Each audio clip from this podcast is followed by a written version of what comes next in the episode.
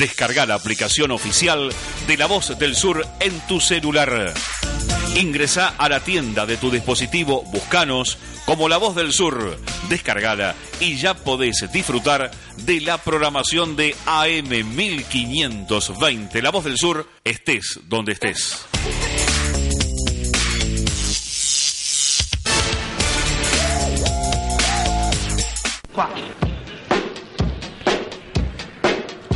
Nacimos hace un cuarto de siglo con la idea de informarte, acompañarte en los buenos y en los malos momentos.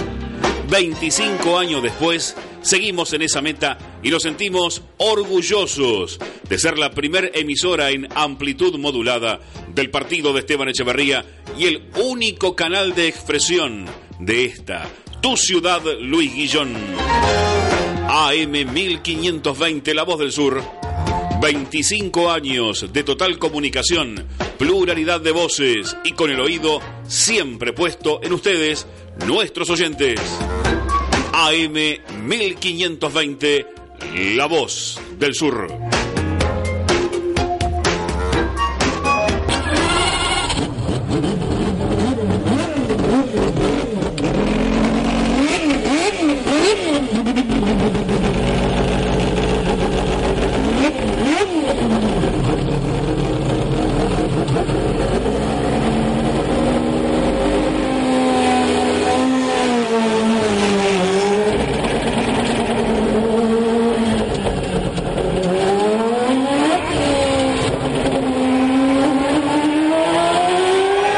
Está arribando a nuestros estudios el profesor Jorge Vigorux a bordo de su roja coupé Chevrolet del 38, mientras le sonríe a las minas que le gritan apagá ese 7 pulgadas, 250 bancadas y arranca con Club Motor. Hola, estimados amigos de Club Motor, bienvenidos a la 1520. Bueno, allí como siempre con Rodrigo en boxes y bueno, y hoy tenemos en, ahí en las gateras a eh, la querida amiga eh, Berito Re, eh, que vamos a hablar un poco de su papá Adolfo. Lo, lo, vamos a hacer después de, de cumplida la mitad del programa, pero este, vamos a rememorar a este eh, exitoso motorista de, muchísimos años y corredor también. Bueno, bienvenidos a nuestro, a nuestro programa Tuerca, que, eh, eh, dada la premiante actualidad, a veces, a veces no es tan tuerca, ¿no? Ya que a diario escuchamos noticias terribles, pero que en realidad han sido casi diríamos las mismas de siempre, ¿no? La enorme diferencia con el pasado probablemente sea la, la, la, tecnología que nos permite ver lo que antes no, no, no veíamos, ¿no?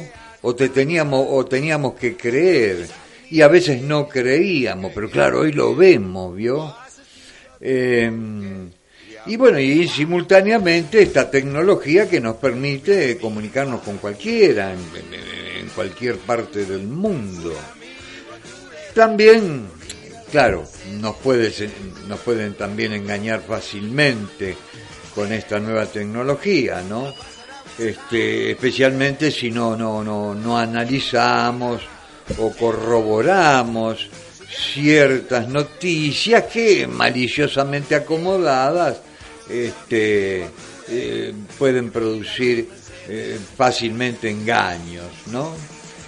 Em, quizás una que apabulla es la, es la de los curas violadores, ¿verdad? Lo cierto es que esta gente siempre existió, siempre existió. Y hemos tenido mil veces rumores de que este, en el clero existían esta clase de sujetos. La Iglesia Católica, como, como tantas otras religiones y sectas, son de, de una alta criminalidad y aún, y aún los sectores minoritarios que no avalan esos procesos o esos procederes maliciosos tienen también la responsabilidad del silencio de saber que eso siempre ocurrió. Em, por eso es que suelo sostener que mi problema, eh, realmente mi problema no es con Dios, sino con su club de fans. ¿Me comprende gente? Creo que de ahora en más la, la, la, la humanidad será menos crédula, deberá mejorar su, su, su instrucción y lo que es acuciante es un estudio profundo de, la Biblia para desterrar ciertos mitos que éstas manifiestan y que realmente no son creíbles.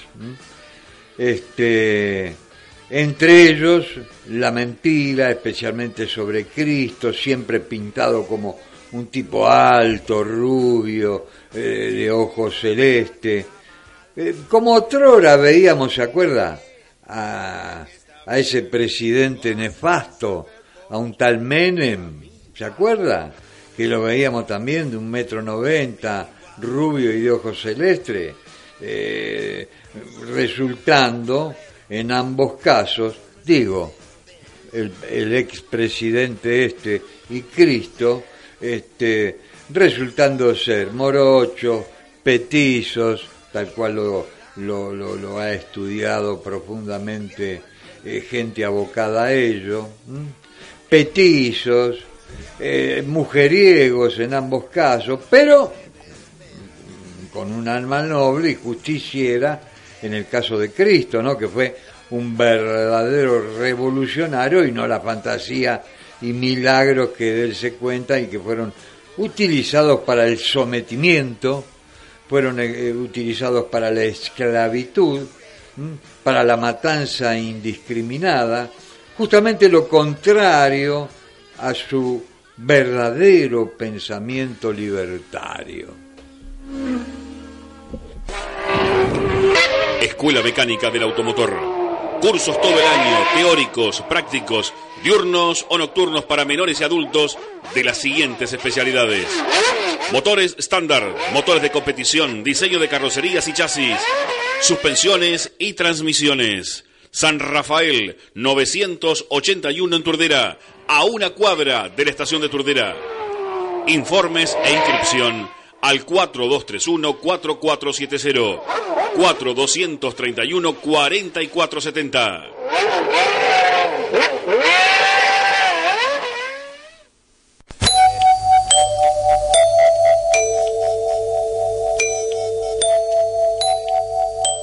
En 1520 kHz transmite La Voz del Sur desde Esteban Echeverría, provincia de Buenos Aires, República Argentina.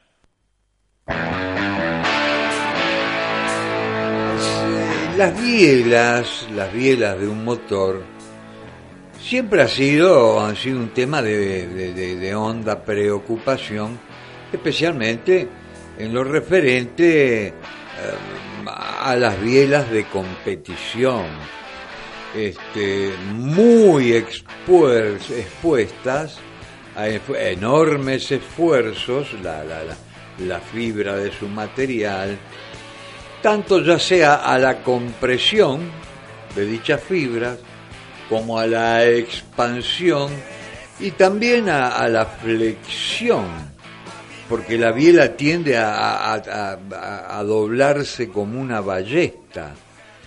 Claro, conjuga un movimiento, podríamos decir, bastante complejo, porque el pie de biela, el ojo de biela, como también se le dice, ahí donde va el perno que lo une articuladamente al pistón, bueno, esa parte de la biela es como que comparte movimiento rectilíneo o lineal alternativo con el pistón.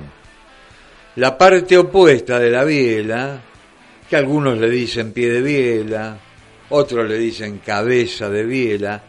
Lo cierto es que allí, allí donde, donde, donde está los cojinetes, los casquillos, los metales de biela, Eh, bueno, esta otra parte tiene un movimiento distinto, tiene un movimiento circular y continuo, ya que, eh, claro está, eh, acompaña al codo de cigüeñal en su movimiento circular y continuo, porque puede girar rápido o lento, pero es continuo, mientras que la parte de arriba es alternativa, porque vio el pistón tanto arriba en el punto muerto superior como abajo en el punto muerto inferior, se tiene que detener para invertir el movimiento, cualquiera fuere la velocidad lineal, especialmente muy alta en los motores de competición. La cuestión es que la biela, eh, que normalmente ha solido ser en los automóviles estándar, ha solido ser de acero, un acero llamado 1020, 1030, 1040, por ahí anda, que podríamos catalogarlo como un buen fierro o un regular acero. Eh, un material que no es realmente el adecuado cuando se habla de un motor de competición que está expuesto a un tratamiento impiadoso. Por eso habitualmente las bielas de competición han solido ser de un mejor acero y con un tallado este, más triangular como para que la H o el doble T que conforma la caña sea muy resistente al movimiento de péndulo. Ahí cuando la biela llega a los 90 grados y se cierra el ángulo violentamente. Ahí es donde se quiere arquear como una ballesta. Y bueno, por ejemplo, una biela de competición suele ser de un acero 41-40, pero este aquí, que, que, que, las bielas, hay bielas este, de aleaciones muchísimo más livianas, como las aleaciones de aluminio.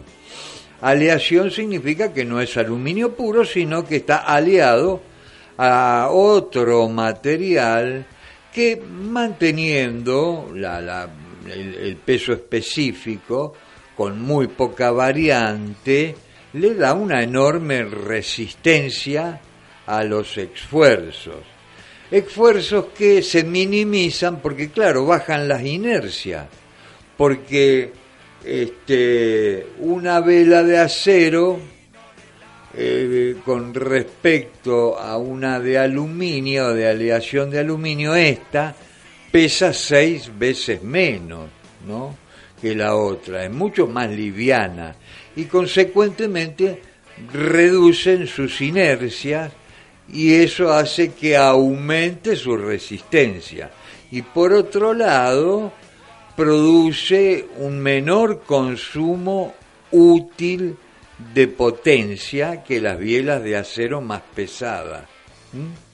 Así que ya el suplantar bielas de aleación de aluminio este, por bielas de acero significa un considerable ahorro de potencia útil desperdiciada por estos, estas inercias negativas que eh, genera una biela durante su funcionamiento y que merecen un estudio profundo porque son inercias este, de origen primario y secundario que es importante estudiar, pero que ya bien se puede deducir que son absolutamente negativas para la potencia del motor. Digamos, es un mal necesario, este, porque siempre históricamente los técnicos, los ingenieros, los inventores, han tratado de suplantar este movimiento eh, rectilíneo alternativo para ser transformado en circular continuo, pero no se ha logrado plenamente. Nos creíamos años atrás que con el advenimiento del motor rotativo, del motor Mazda, que vino en la cupecita Mazda precisamente, este, ganador de las 24 horas de Le en 1991 que apabulló a sus rivales, ahí creíamos que eh, podía ser este motor el que suplante el motor a pistón, pero no ocurrió. El, motor a pistón siguió progresando en materiales, siguió progresando en eficiencias volumétricas y bueno, siguió su vida, siguió su historia. Y una de las, de las eh, eh, cosas que últimamente han mejorado tremendamente es con el advenimiento de una nueva tecnología en el material de las bielas, y son las bielas de carbono, integralmente de carbono, un material que bueno, ya, ya medianamente lo conocemos, ¿no? Se emplea en la construcción de, por ejemplo, de los chasis o bastidores de los automóviles de fórmula, especialmente europeos, ni hablarlo Fórmula 1, todo el toscano de un Fórmula 1 de fibra de carbono.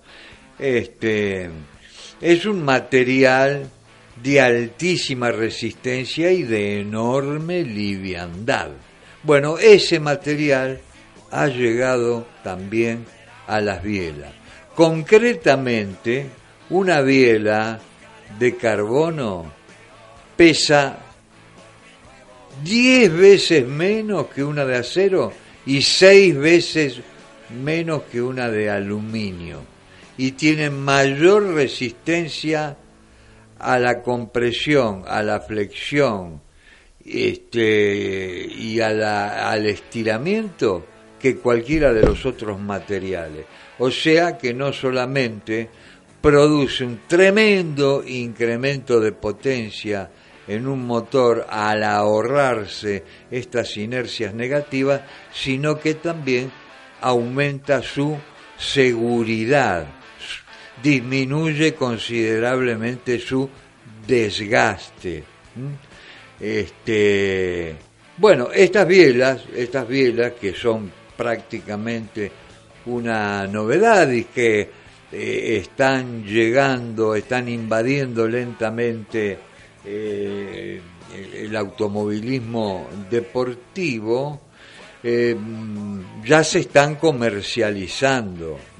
Y sorprendentemente hay una empresa de origen griego eh, que las está construyendo y las está distribuyendo en el mundo entero. Lo que por un lado me pone muy contento porque Grecia es un país de una historia mitológica formidable, donde priman, eh, donde siempre han primado gente de extrema inteligencia, tal cual lo demuestra la historia y lo demuestra su mitología, pero sabemos también que Grecia está padeciendo un tremendo poder, este, un tremendo problema económico por haber caído en las fauces del Fondo Monetario Internacional, que ha sumido a su pueblo en una tremenda pobreza y que bueno, creo que tienen los méritos suficientes como para salir de ese percance,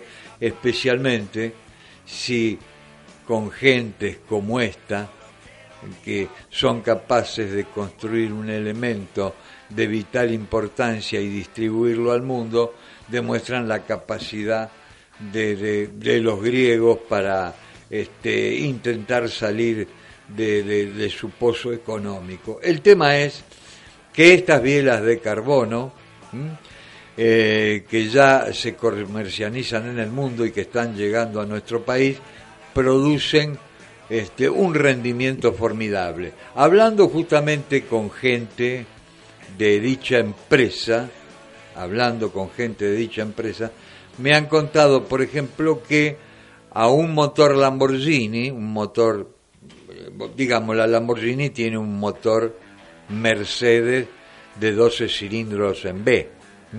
Y ese motor Mercedes eroga de origen eh, con la que equipa a dicho, a dicho automóvil, eh, eroga una potencia brutal. una potencia que ronda los 850 caballos de fuerza. Con el simple cambio, con el simple cambio de las bielas, ¿eh? que pasaron de ser bielas talladas en acero 41-40 de alta liviandad y resistencia, pasaron, al ser reemplazadas esas bielas por las de carbono, de los 850 caballos a superar los 1200 caballos sin ninguna otro, sin ningún otro recambio que el de las bielas. Lo que habla del enorme ahorro de potencia útil. Pero ahí no termina la cosa porque sometido a ensayo extenso el motor, este, incrementaron notablemente la durabilidad del mismo al reducir, como en un momento lo dejamos este, entender, al reducir las inercias negativas. Así que bueno, a tenerlo en cuenta, esto de las bielas de carbono, probablemente no sean fácil de utilizar en categorías donde ya están reglamentado el tipo y material de biela a utilizar, pero a lo mejor la gente que este, está en las picadas, ¿eh? procurando bajar tiempos con motores este, de una determinada potencia, encuentren en este elemento la manera de incrementarla notablemente. Obviamente no les estoy hablando de costos, ¿eh? Eh, eso lo desconozco un poco. Seguramente no serán baratas, pero barato jamás ha sido el automovilismo deportivo, ¿eh? jamás ha sido. Así que bueno, probablemente en el automovilismo profesional todavía no se las pueda usar porque todavía están reglamentados en sus estrictas, precisamente reglamentos, el material de biela a utilizar. Pero puede que con el devenir del tiempo y en un corto plazo, y por los beneficios que significa el que la performance de un motor perdure por muchísimo más tiempo al estar sometido a menores esfuerzos, por ahí se revea la medida y puedan utilizadas estas magníficas bielas de carbono. ¿eh? Escuela Mecánica del Automotor. Cursos todo el año, teóricos, prácticos, diurnos o nocturnos para menores y adultos de las siguientes especialidades. Motores estándar, motores de competición, diseño de carrocerías y chasis, suspensiones y transmisiones. San Rafael, 981 en Turdera, a una cuadra de la estación de Turdera. Informes e inscripción al 4231-4470, 4231-4470.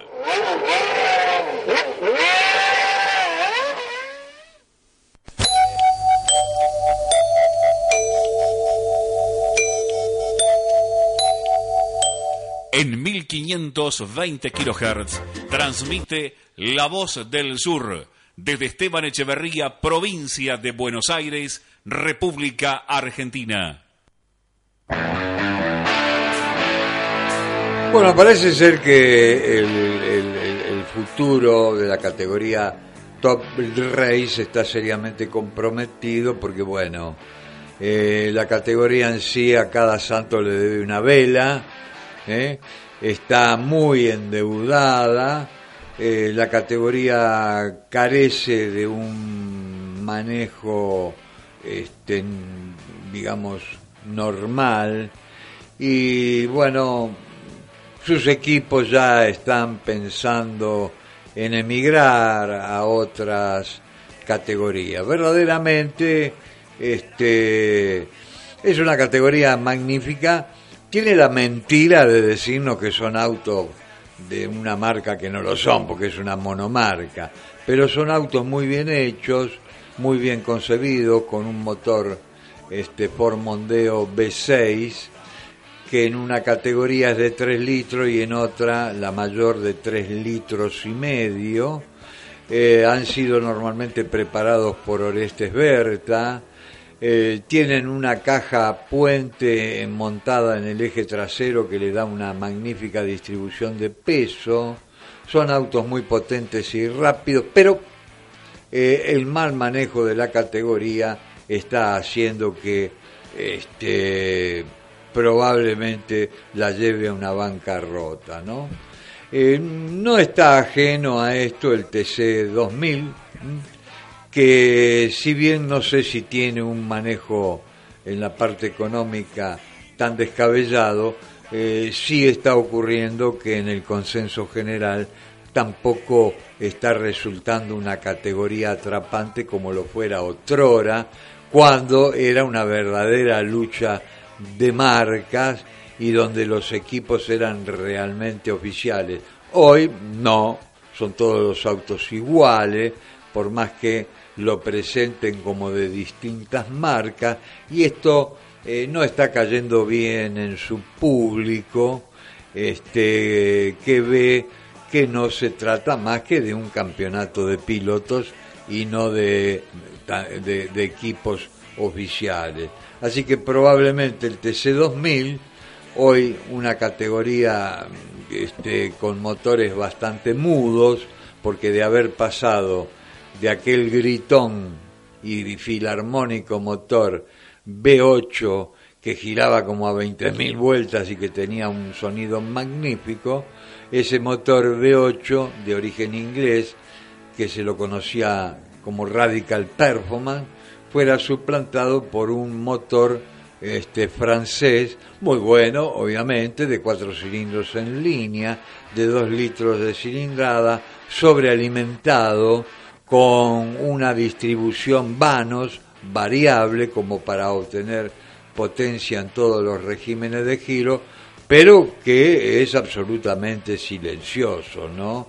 No, no tiene un atractivo. Pero también lo que yo creo que más disgusta de la categoría este, es la, la, las marcas, ¿eh? que, que no son de verdad no es de verdad un Toyota, no es de verdad un Ford, no es de verdad un Chevrolet, ya que son todos iguales, como en el caso del Top Ray, que utiliza un motor V6 de 3 litros y pico, que son todos los mismos. En este caso también es un motor para colmo francés. ¿eh? Fueron a buscar el negocio a Francia cuando acá tenemos este, motoristas de primera naturaleza, de primera índole, y fuimos a darle trabajo este, a quien no se lo merece, sino eh, no hemos puesto en defensa nuestro, nuestros preparadores, que no la están pasando bien justamente por carencia de laburo. Bueno, allá fueron a Francia a comprar un motor de este tipo que equipa a todos los automóviles. Por lo tanto, también resulta ridículo hablar de marcas, son todos iguales. ¿Eh? tienen las mismas relaciones de giro, las cajas de velocidades, tienen este, eh, los mismos frenos, cambia la piel, ¿eh? como un poco ocurre también en el Top Race para decir que son de una marca u otra. Son dos categorías que se están, se están debatiendo este, con la clara digamos, apariencia de que van a desaparecer. El Top Rey creo que lo va a hacer en breve por una mala administración. Y el TC2000, aparte, se le suma lo que estamos conversando, la falta de atractivo ¿eh? por ser una categoría, vuelvo a insistir, monomarca, que no eh, este, que miente en cuanto a los equipos que lo conforman. Bueno, estimados amigos, vamos a hacer nuestra primera pausa institucional y vamos a intentar comunicarnos con Berito Rey para hablar de, de su papá y de, y de la trayectoria que tuvo eh, activamente tanto en el automovilismo como un gran preparador.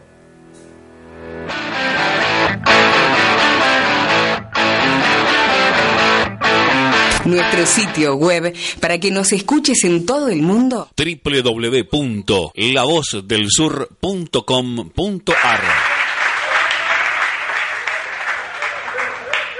Luis Alfredo Menéndez de Salto, argentino, provincia de Buenos Aires, manda un cuento, este, que por supuesto lo manda más breve, pero uno lo acomoda más o menos a ciertas cosas que conoce de la vida de los pueblos. Valerio Gauna compró auto, de jubilado.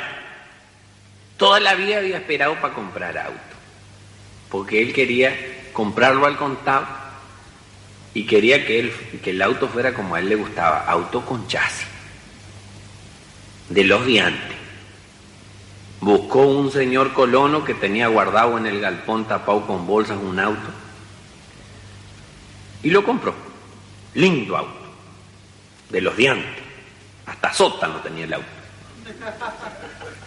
La que andaba preocupada era Agripina, la mujer. Le decía, pero Valerio, a tu edad. ¿Qué a tu edad? ¿No te crees que yo no sé manejar? Y yo manejé el auto del patrón y la camioneta y, y el camión y todo. Y bueno, dice, pero no es lo mismo. Que no es lo mismo, no había manejar. Dice, pero no, no, y este es auto de los diantes, de los fuertes, con chasis, puede atropellar un tren con esto, no tener ningún problema. Y lo entró a reformar, a arreglarlo, a lustrarlo, lo dejó el auto que era una pinturita. Inauguraron el auto en un viaje casamiento de una sobrina en otro pueblo, esos casamientos de pueblo hermosos, ¿viste? Que tienen mucho que ver con la usanza antigua para este tipo de fiesta, porque no se hace con contratos a confiterías, sino los organiza la misma familia. Se juntan un día y carnean todos los pollos y todos los chanchos. Se juntan otro día y hacen todas las tortas. Se juntan otro día y hacen todo el relleno para las empanadas y para los pasteles. Y llega el día del casamiento y se pone todo en la mesa. Y hay desde mortadela cortada a los guasos y, todo tipo de aceitunas y quesos cortados temprano y que quedan filosos de tan duro porque les ha dado el viento. Pasando por el lechón y volviendo por el pollo y los pavos y los cabritos, se come cualquier cosa. Pero la comida entreverada no es tanto como, el, como la bebida entreverada. Y Valerio Gauna estrena el auto en el viaje para el casamiento de esta sobrina, llega, recibimiento, el tío Valerio y auto tiene. Y celebraban el casamiento y el auto del tío. Lo querían al tío y tomaban. Y entreveraron desde Bermú pasando por la cerveza blanca, la negra, Fernet. Mezclaron de todo. Para las 12 de la noche el, Valerio Gauna andaba diciendo verso arriba a las mesas. Y doña Agripina atrás, vamos a ir, viejo, ¿eh? Vamos a ir, vamos a volver. La vieja afligida porque manejando en curda el viejo ser un peligro. Y el viejo, no, si recién empieza la fiesta, que... Para las dos de la mañana había cambiado de pose ya doña Agripina. Vamos a quedarnos, viejo. Ella estaba muy chupado el viejo. No, y ahora tenemos auto, pero vamos a quedarnos igual. No, señor, vamos a volver. El viejo caprichoso. Para las tres y media la metió en el auto a presión a la mujer. Salió a ese terraplén, hermano, bien abovedado, y él adobado como palorno. No sabe lo que era. ¡Ah! Y entró a manejar que él se creía que era algún corredor de turismo carretera. Y la mujer agarrada hasta de los tapizados. Le faltaban manos para firmarse a la pobre mujer. Y en una de esas la mujer abre grande los ojos y le pega el grito. Viejo, que esa curva es muy cerrada. Y le dice el viejo, no, si la van a abrir para vos a las 4 de la mañana.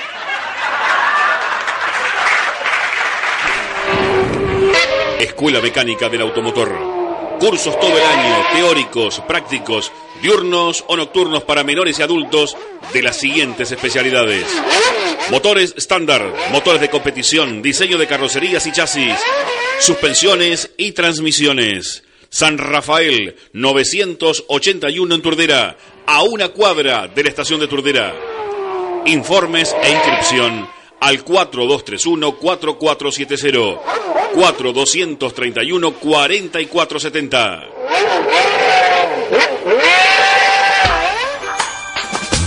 Comunicar es dar información y es nuestro esfuerzo darte lo mejor.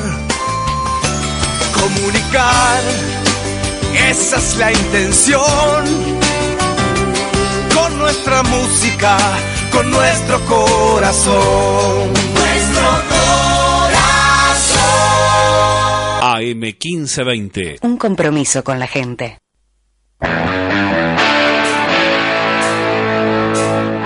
Bueno, estimados amigos, vamos a dejar pendiente un tema que íbamos a hablar, un tema técnico referente a la importancia de los alerones y cómo actúan, porque tenemos en línea a, a Berito Re. Buenas tardes, estimada Berito, ¿cómo estás? Hola, buenas tardes, Jorge, ¿cómo estás? Buenas tardes a los oyentes. Bueno, un gusto tenerte.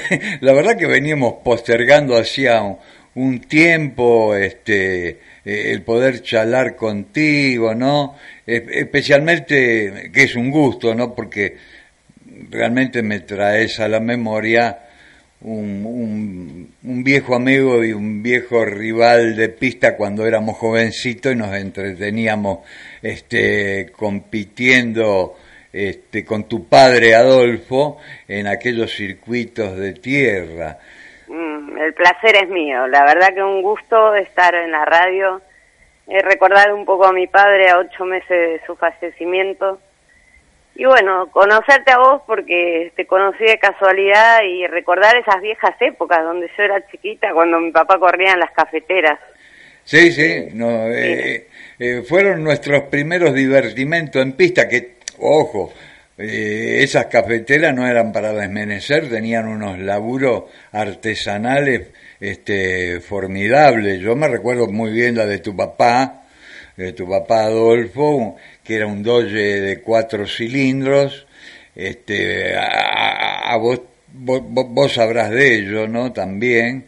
Que, Sí, sí, bueno, tuvo varios. Empezaron con un Forte, después pasó con la Doce, que fue la ganadora. Esa Sí, sí, esa fue la que la, la que nos La este, imbatible, digamos. la, la que nos hizo sufrir. ¿eh? Yo la conocí más de Claro. atrás que de adelante, porque bueno, eh, hemos competido en circuito, creo que eran circuitos de Merlo, San Andrés de Giles, especialmente de la zona de la zona oeste, ¿no? Sí, sí, sí. En Merlo se corría mucho, había un circuito muy lindo. Después en Marcos Paz también. En Marco Paz, sí, sí, todos esos circuitos Paz, que sí. era, eran épocas, Berito, te aclaro que se llenaba de gente porque el automovilismo zonal eh, creo que tenía mm, eh, mayor pegada que el automovilismo profesional.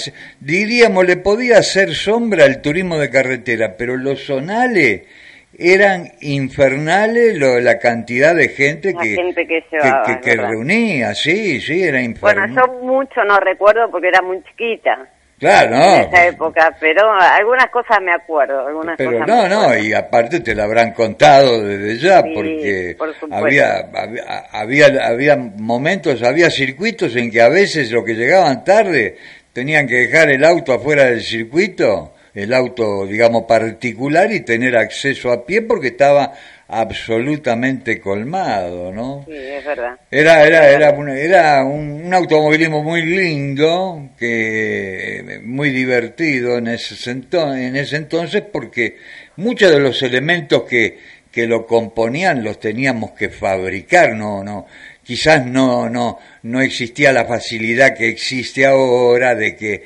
eh, digamos, hay un montón de gente que fabrica especialmente productos para potenciar un motor. En aquel momento había no había nada. Yo me Ah, acuerdo que mi papá vivía metido adentro del auto ese 24 horas. O sea, era él era transportista aparte de tener el hobby del automovilismo. Sí, sí. Y se bajaba del camión y era tirarse abajo del auto, laburar en el motor.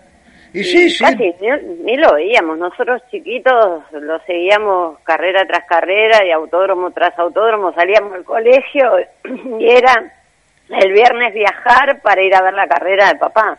Claro. Viernes, sábado, domingo al autódromo. Es que era así, era una época en que este, sabíamos que era domingo porque íbamos a correr, pero laburábamos Sí, permanentemente, dado que había que que, que, por ejemplo, un juego de pistones no era que íbamos a, a Yasa o a Yapel como se hace ahora y encargábamos un juego de pistones. No, había que por ahí este, fabricarse un molde, este, juntar el material y encontrar una fundición que te los haga, después maquinarlo.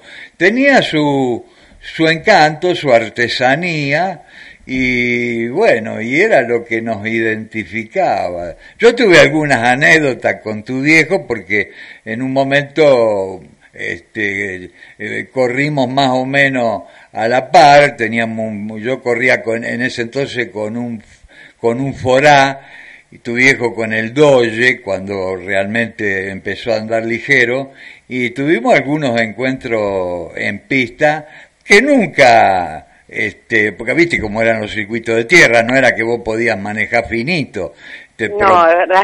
te proponía un poco a veces andar a los autazos porque el auto te, se agarraba donde suponías que, que, se iba a agarrar y a veces no se agarraba porque había tierra y bueno, se sobrevenía el toque y todas esas cosas. Pero bueno, estaba dentro de las reglas de juego y este y, no recuerdo haber tenido con tu viejo ninguna discusión es más una vez terminamos una carrera que este que, que, la corrimos a los autazos porque veníamos andando muy parejo que fue después con los años me causaba risa porque cuando nos bajaron la bandera tanto tu viejo como yo seguimos dando vuelta porque se empezó a meter el público ¿sabes? adentro del circuito yo no me acuerdo si fue en Luján, esto no me acuerdo, ¿eh? o en Luján o en Merlo, en un circuito de eso fue.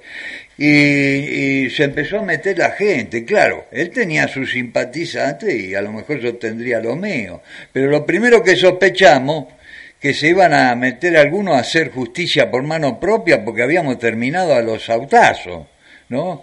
Que así habíamos cruzado la línea de sentencia. Y la cuestión es que en un momento se cerró tanto el camino que yo que pensaba, al igual que tu viejo, rajar por la calle de y digo, yo me voy a la calle, me, escapo antes que... Le dije a mi acompañante, no te saqué el casco porque no van a cagar a trompada, le decía. Sí, esa este, anécdota sí. y sacate el cinturón de seguridad, pero digo, pero no te saqué el casco. No, no pasó nada. La gente estaba más contenta que nosotros. Nos agasaron y nos levan en anda por el carrerón que habíamos hecho y después con tu viejo nos reíamos, con tu viejo y tu tío, ¿no? Eso lo recuerdo perfectamente. Nos moríamos de risa. Bueno, pero tu viejo, aparte de haber sido tanto tiempo corredor de zonales, también fue un, preparador de altísima alcurnia, especialmente este, defendiendo la fórmula metropolitana, ¿no? Inclusive antes la fórmula Renault, cuando... Eh, bueno, papá tiene una larga trayectoria en realidad, porque después, en el 68 fue cuando empezó en las cafeteras, en eh. los zonales. Después ya en los años 80 Él corría en la Fórmula Renault Pampiana, donde también era presidente de la categoría. Ah, mira vos. Y en el 89 tuvo su primer piloto, que fue Guillermo Curiluc, como preparador. Pero no preparador eh, profesional, o sea, era un amigo. Y bueno, le pidió el favor y se lo hizo. Ya en los 90 pasa como piloto a la Fórmula Renault Argentina, que en algún momento fue la Fórmula Renault también y en el 93 su primer piloto fue Brian Smith con la escudería Recompetición ya como preparador oficial. Bueno, en un momento en la Fórmula Renault Argentina hay una disputa de chasis, que fue los chasis Tito, los chasis Crespi, entonces mi viejo decide crear la categoría, lo que se llamó la Fórmula Metropolitana. Donde fue dirigente de la categoría, el presidente y el creador, ¿no? Obviamente. Sí, sí, sí. Fueron 10 años, 10 años que fue presidente. Bueno, hasta este año que falleció y quedó Jorge Casalín, que fue su amigo y compañero, mano derecha y todo, que ahora es el actual presidente de la Fórmula. Ah, Casal, ah, Jorge Casalín es el presidente. Exactamente. Mira vos, bueno, una persona, no le han errado, una persona maravillosa. Y no, por algo mi papá lo eligió.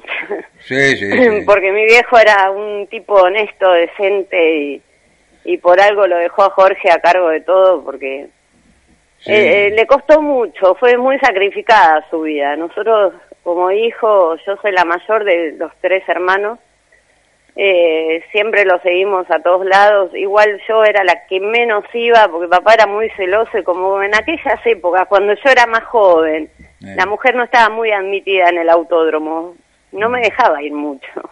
O sea, cuando empecé a crecer, 15, 16 años, me prohibió la entrada al autódromo. Ya Romina, mi hermana, eran otras épocas, había mujeres pilotos, ella se dedicó a correr, entonces, bueno, tuvo más libertad. Mira vos. Pero bueno, siempre lo acompañamos igual. Y, y hace poquito le hicimos un homenaje a Merlo, lo consagraron ciudadano ilustre de Merlo, donde, bueno, vinieron pilotos, prensa, Sí, eh, eso te quería eso te quería preguntar porque yo lamentablemente por, por, por, el programa no no pude estar con, con ustedes, pero bueno, estuve, eh, créanme que estuve de corazón porque eh, sé el laburo... Aparte fuiste parte del documental, Jorge, vamos a decirle a la gente, a contarle que fuiste parte del documental porque se hizo un documental con videos de grandes pilotos eh, y, dirigentes y compañeros de mi papá, donde cada uno filmó un pedacito de anécdotas compartidas con mi papá y eso se pasó en vivo en el homenaje. Ajá. Ah, bueno, entonces estuve.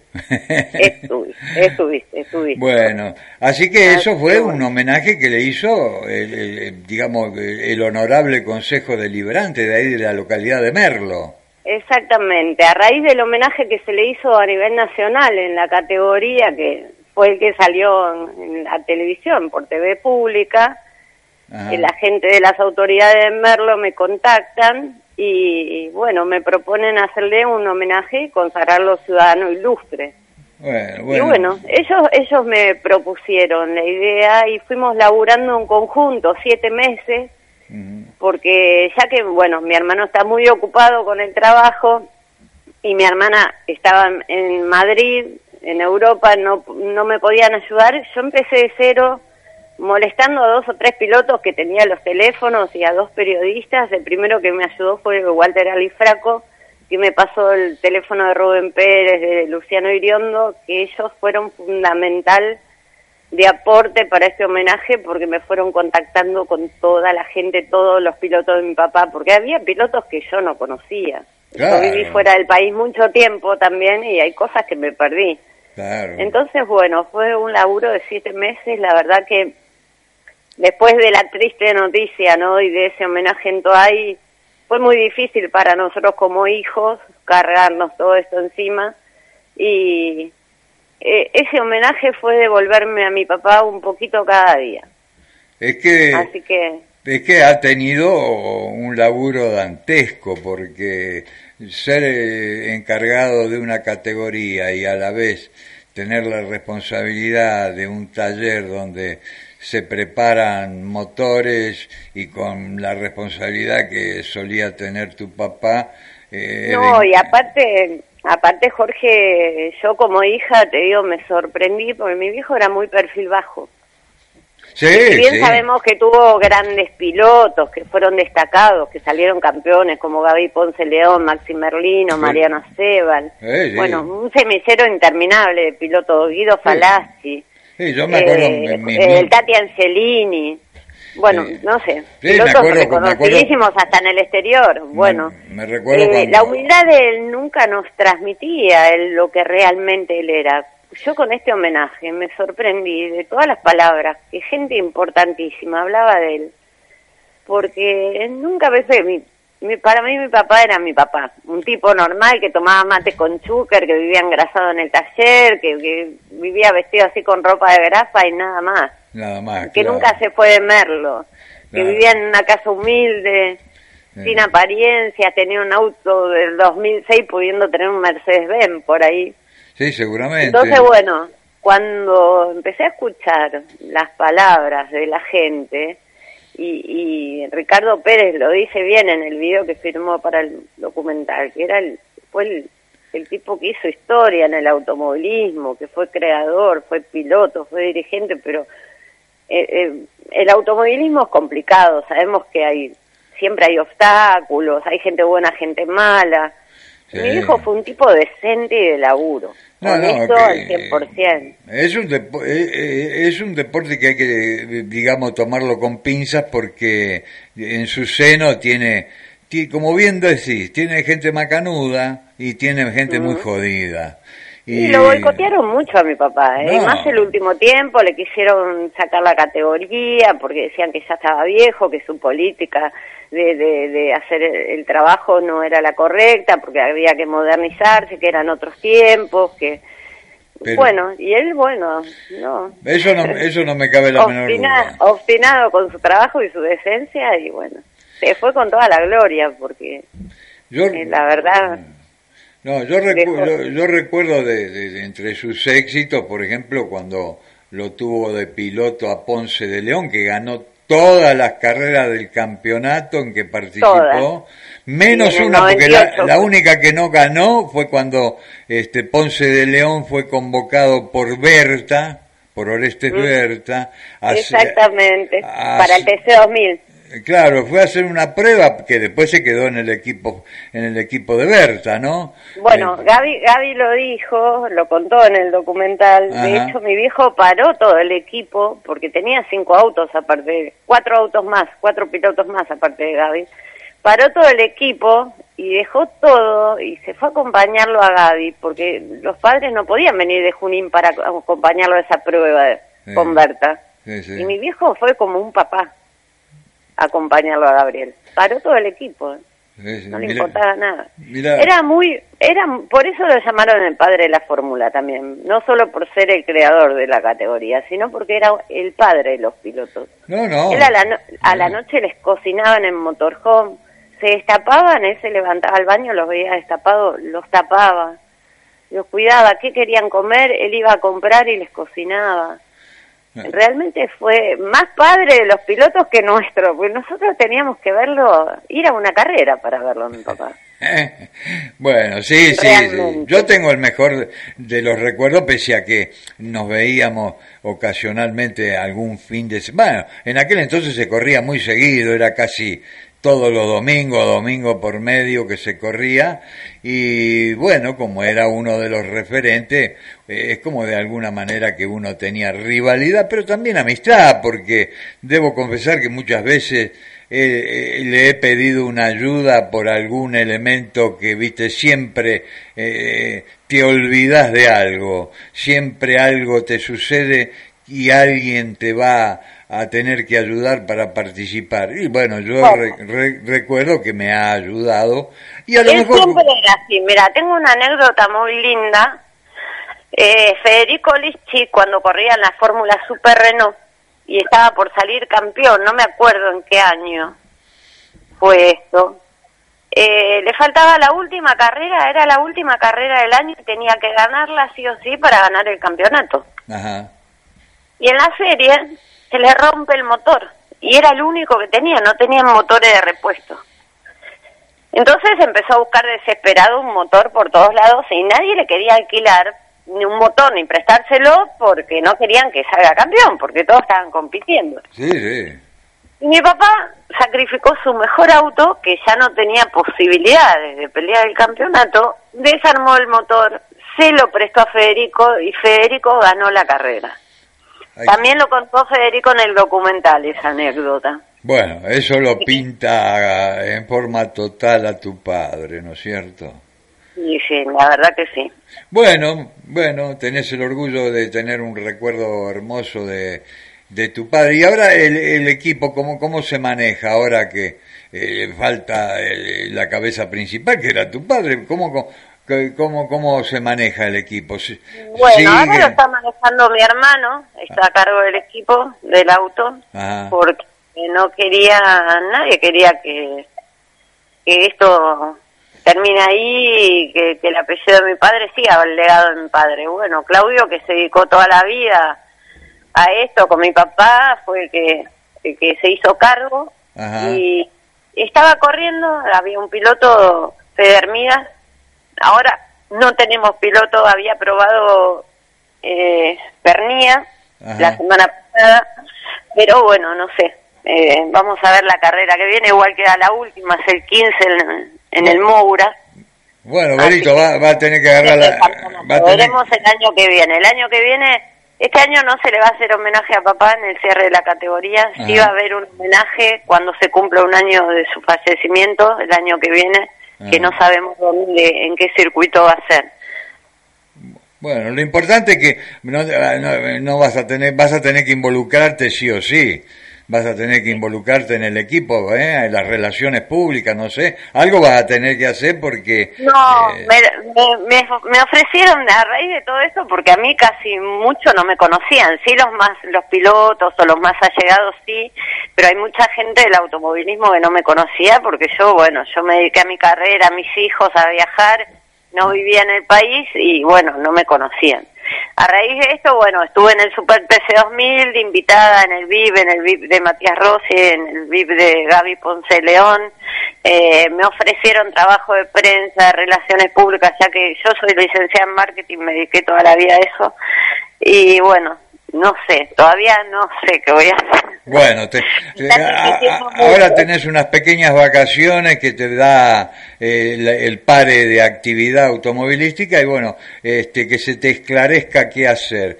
Bueno, lamentablemente, Berito... Algo voy a hacer, algo dentro del automovilismo voy a hacer, seguramente el equipo va a seguir eh, a cargo de mi hermano, bueno, alguna carrera que otra voy a ir porque yo también tengo mis cosas mi vida y no no puedo ir a todas las carreras, sí, acá a La Plata sí, alguna carrera cerca, sí, pero bueno, viajar por todo el país ya no, se me hace complicado. Pero bueno, algo voy a hacer, algo, alguna de las propuestas que... Bueno, me alegro, me, alegro que así... Ah, no, aparte otra cosa, estamos con un proyecto de hacer una fundación, acá en Merlo, una pequeña posibilidad que está todavía ahí no confirmada de poder hacer un circuito como para sacar los chicos de la droga de la calle que puedan tener la posibilidad acceder a lo que es un karting en principio, después el circuito para categorías zonales, viste algo de en algo de eso estamos trabajando. Bueno, me parece fantástico. Bueno, yo lamento tener que decirte que se nos fue el tiempo del programa, Berito. Ha sido un gusto hablar contigo y quiero que esto no se interrumpa y menos si vas a hacer y, vas a estar este, ocupada en una obra tan importante. Así que los micrófonos de Club Motor quedan a tu disposición. Muchas gracias, Jorge. Muchas gracias. Saludos a todos los oyentes, a Ricky Torrese, que me está escuchando, a Jorge, un pibe que corre en karting de acá de Merlo, eh, a Leandro Echeverría, que es un colaborador mío. bueno, hay mucha gente que está escuchando hoy. Bueno, un besote, amiga, y que le vaya... Que... Jorge, muchas gracias por todo. Gracias, eh, que todos sus proyectos se concreten. Chao, querida, chao, hasta luego. Bueno, se nos fue el programa, amigos, este, así que nos despedimos. Chao, gracias por todo.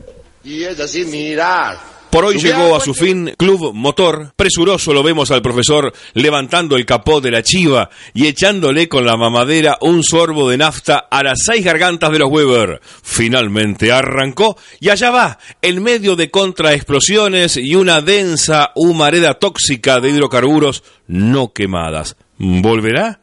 Acordate que te espera los martes y jueves aquí en la 1520, aquí en La Voz del Sur.